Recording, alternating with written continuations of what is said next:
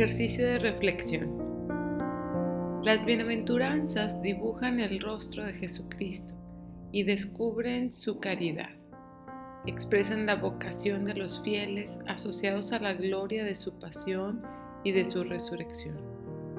Iluminan las acciones y las actitudes características de la vida cristiana. Son promesas paradójicas que sostienen la esperanza en la tribulación anuncian a los discípulos las bendiciones y las recompensas ya empezadas. Estas quedan inauguradas, de hecho, en la vida de la Virgen María y la de todos los santos. Esto es lo que nos enseña el Catecismo de la Iglesia Católica en el numeral 1717. Lo que vamos a hacer en la actividad de esta semana, que es de este miércoles de ceniza al domingo, primer domingo de Cuaresma, será que con base en estas ah, bienaventuranzas vamos a realizar un examen de conciencia que nos puede ayudar a descubrir la manera en que Jesús nos ve, comparando contra las posibles mentiras que el mundo me pueda estar presentando. Entonces haremos una comparación con el fin de descubrir cuáles son esas máscaras que yo llevo y que precisamente no me dejan ver cuál es mi verdadera identidad. Para estas actividades será muy bueno que tengas un espacio, un lugar en donde puedas ir avanzando, que imprimas esta información o bien que tengas una libretita como un diario espiritual en donde puedas ir escribiendo, pones la fecha del día de hoy. En esta primera actividad vamos a hacer un examen de conciencia sobre las bienaventuranzas. No lo haremos en esta ocasión sobre los diez mandamientos, puesto que esto es algo que hacemos de una manera más continua. Aquí la idea es ver qué tan cerca estoy de la mirada que tiene Jesús sobre mí. Si yo también tengo esa mirada sobre mí o si es como me ve el mundo. Empecemos. Primera bienaventuranza. Bienaventurados los pobres de espíritu, porque de ellos es el reino de los cielos. Ser pobre significa ser pobre de espíritu. Significa reconocerse necesitada de Dios, como el Salmo 62, que te puede ayudar también a interiorizar más. En Dios solo descansa el alma mía de Él espero mi salvación. Solo Él es mi roca y mi salvador. Sí, es mi fortaleza, no he de vacilar. ¿Hasta cuándo se lanzan todos contra uno? ¿Para juntos demolerlos? Oh Dios, tú eres mi Dios, a ti te busco, mi alma tiene sed de ti. En pos de ti mi carne languidece, cual tierra reseca, sedienta sin agua. Por eso vine a verte en el santuario para admirar tu gloria y tu poder, pues tu amor es mejor que la vida. Mis labios tu gloria cantarán. Quiero bendecirte mientras viva y las manos en alto invocar tu nombre mi alma está repleta, pingue y blanda, y te alaba mi boca con labios jubilosos. Cuando estoy en mi cama pienso en ti, y durante la noche en ti medito, pues tú fuiste un refugio para mí y salto de gozo a la sombra de tus alas. Mi alma se estrecha a ti con fuerte abrazo y tu diestra me toma de la mano. Así que ahora pregúntate, ¿qué tan pobre soy de espíritu? Es decir, ¿qué tan necesitada me veo en mi día a día por Dios? ¿Descubro en mi corazón esa actitud de hija confiada en la acción paterna? ¿Confío en Dios, en los planes que tiene para mi vida? Escribe en tu diario si cada actividad que tú has hecho en el día de hoy te lleva a sentirte plenamente confiada. O entran dudas, dudas de si serás capaz, de si los demás serán capaces, de si las situaciones cambiarán o no, o en realidad tu actitud es de hija confiada, que sabe que su papá es precisamente Dios. También escribe cómo te ve el mundo, cuánto dependes de ti misma, de tus capacidades, de las expectativas para tu vida. Pon una pausa para poder continuar mientras estás escribiendo. Y en el momento que hayas terminado, des pausa y seguimos con la segunda bienaventuranza. Segunda bienaventuranza. Bienaventurados los mansos, porque ellos poseerán en herencia la tierra. En esta bienaventuranza hablamos de una mansedumbre evangélica es decir, que estoy en contacto con la palabra de Dios y que soy obediente a la palabra. Aquí se demuestra más que flaqueza, una fortaleza de carácter, porque es un firme, sí, el ser mansos precisamente a la palabra. Y ahí es donde el Espíritu Santo habla. Ser manso es ser gentil y amable, es ser muy dócil a los planes de Dios. Así que ahora toma tu diario espiritual y escribe, ¿cómo me ve Jesús? ¿Cuán disponible realmente estoy yo a acoger lo que Dios me quiere decir, sabiendo que puedo incluso ser algo que no me puede gustar? ¿Estoy dispuesta o me cierro y solo escucho mis propios pensamientos? Escribe también y responde a cómo te ve el mundo. ¿Cuánto vivo apegada a los gustos de este mundo, a mis propios gustos, entorpeciendo mi relación de hija que escucha y obedece con amor a su padre? Pon una pausa para que puedas escribir y después continuamos con la tercera. Tercera bienaventuranza.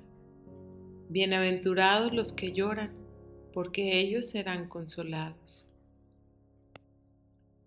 Aquí hablamos de la aflicción y el llanto que vienen del dolor, que bien puede cerrarme o bien puede permitirme abrir a recibir el abrazo del Padre.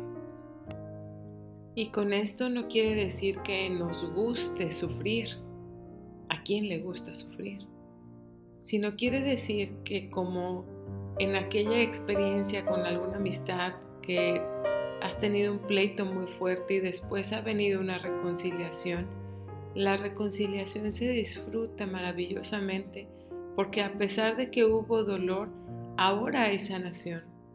Así también en el dolor que vivimos cuando estamos en alguna situación de sufrimiento.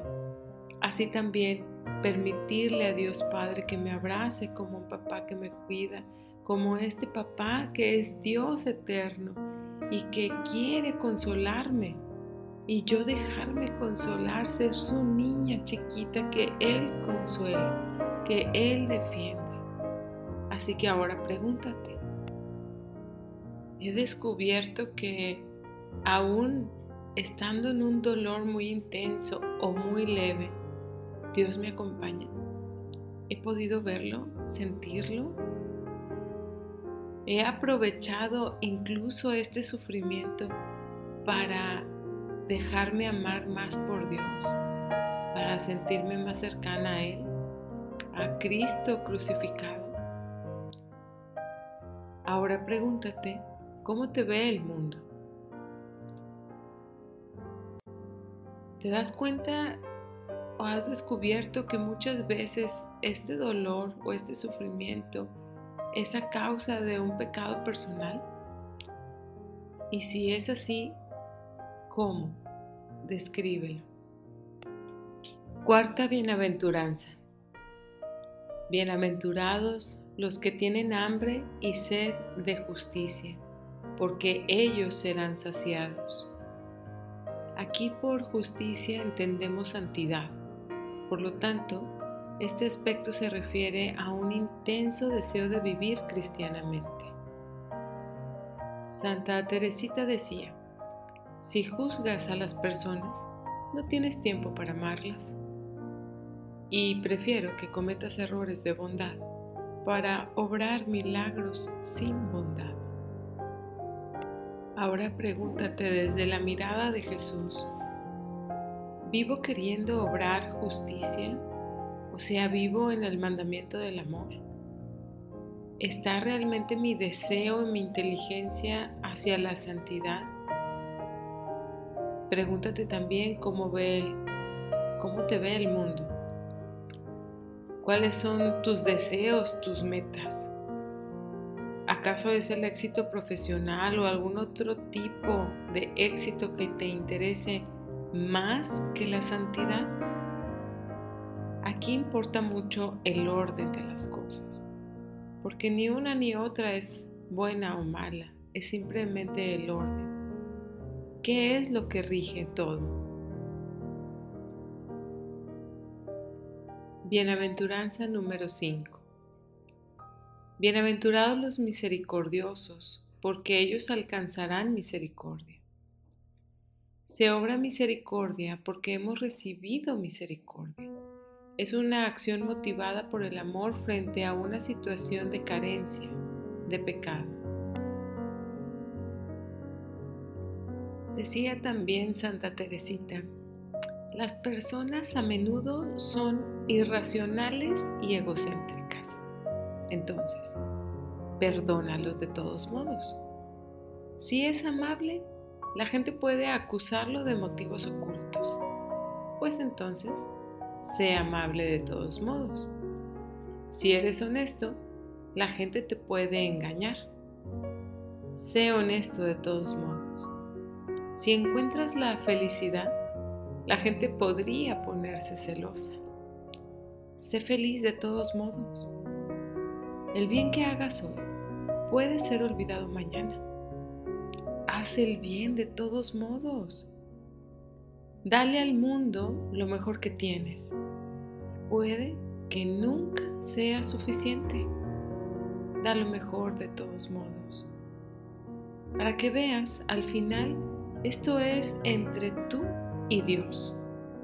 Nunca fue entre tú y ellos, entre tú y el mundo, de todos modos. Bienaventuranza número 6. Bienaventurados los limpios de corazón, porque ellos verán a Dios. Cuando nos referimos a nuestra pureza de corazón, nos referimos a qué tanto nuestro corazón es todo, todo, todo de Dios y cuánto trabajamos para que no haya manchas por el pecado. Voy a referirme otra vez a Santa Teresita que decía, en esta vida no podemos hacer grandes cosas, solo podemos hacer pequeñas cosas con gran amor. Esto es muy interesante porque en mi día a día, en lo ordinario, la pureza del corazón está en la intención que le estoy dando a esa acción que estoy haciendo. Y ahí es donde puedo sentir y vivir el amor de Dios. No en grandes proyectos que terminarán no sé cuándo y que no son reales ahorita. La realidad es lo que hago en este momento, lo que puedo palpar, sentir. Ahí puedo tener un corazón limpio. En el ayer no, en el mañana tampoco. Solo hoy, en este momento, un corazón sincero y limpio. Entonces pregúntate, ¿cómo te ve Jesús? ¿Me esfuerzo por permanecer en gracia? ¿Me esfuerzo por estar con Él? ¿En Él? ¿Soy sincera y transparente con Dios? Cuando estoy enojada, hago oración diciéndole, estoy enojada. Me hicieron esto, me dijeron esto, no pude hacer esto otro. Cuando estoy triste, le digo. O trato de en la oración siempre ocultar o enmascarar como para presentarme como una mujer piadosa ante Él. Él conoce todas las emociones que hay en mi corazón. Él las conoce bien, pero quiere que se las diga y ahí ya estoy orando. Sin importar qué sea, es simplemente abrir lo que yo soy al Señor. Ahora pregúntate, ¿cómo te ve el mundo? ¿Yo dejo que Dios maneje mi vida o solo algunas partes? Estoy fraccionada entre el momento en que voy al templo a orar y después, cuando veo una serie de televisión, dejo de ser cristiana, dejo de amar a Dios o dejo de sentirme amada por Dios.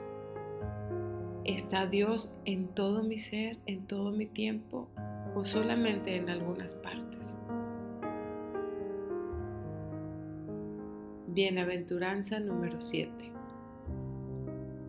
Bienaventurados los que buscan la paz, porque ellos serán llamados hijos de Dios.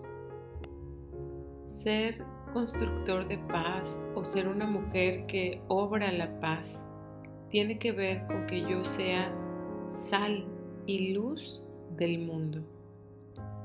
Eh, ser portadores de este mensaje cristiano en nuestra sociedad. Pero ¿cómo comenzamos?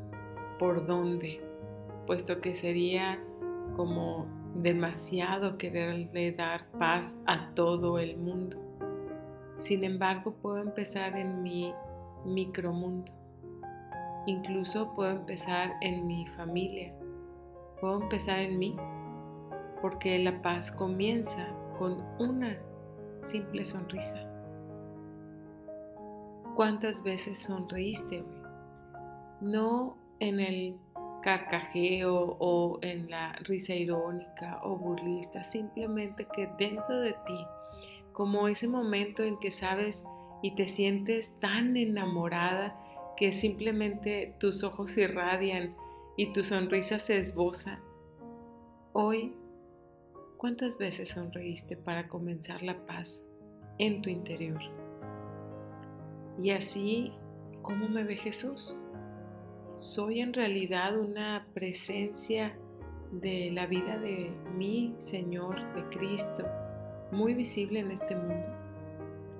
Estoy en este mundo anunciando al Señor sin ser del mundo. Ahora pregúntate cómo te ve el mundo. ¿Cómo anuncio al Señor desde mi realidad? En donde estoy, en donde vivo, lo que hago. ¿Escondo mi fe por el que dirán? ¿Escondo mi fe para ser aceptada en el mundo? ¿Escondo mi fe? No me vayan a llamar radical.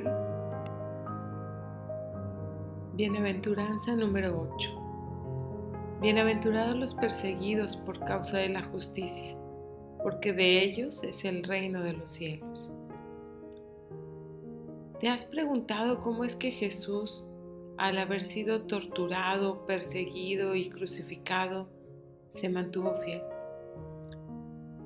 Yo creo que el amor intenso que siente del Padre, del Padre Celestial, le permite continuar.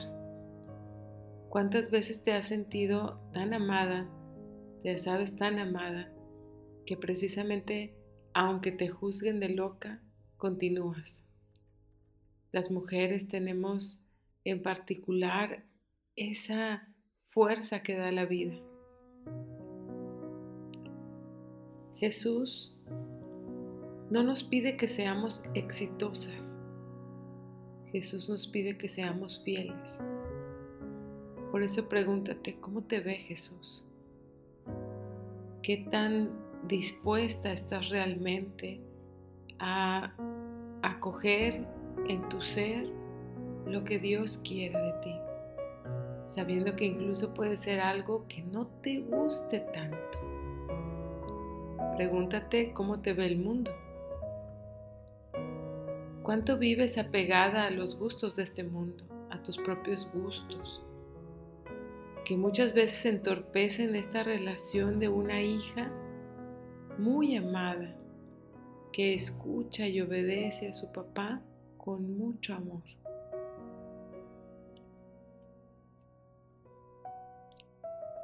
Ahora que hemos terminado este primer ejercicio, pregúntate qué descubriste, qué aspectos de tu identidad identificaste como verdaderos y cuáles eran falsos. Ponlos en oración y muéstraselos al Señor. Quédate en silencio un momento y escucha cómo Él responde. Tú eres la sal de la tierra y la luz de este mundo. Mateo 5 del 13 al 16. Vuelve a ver esto que escribiste y dile al Señor que esto eres y vuélvelo a escuchar, diciéndote que tú eres la sal de la tierra, que tú eres la luz del mundo. Repítelo en tu interior cuantas veces necesites, en un ciclo en el cual llegue un momento en el que sientas que la palabra de Dios se está encarnando en tu ser.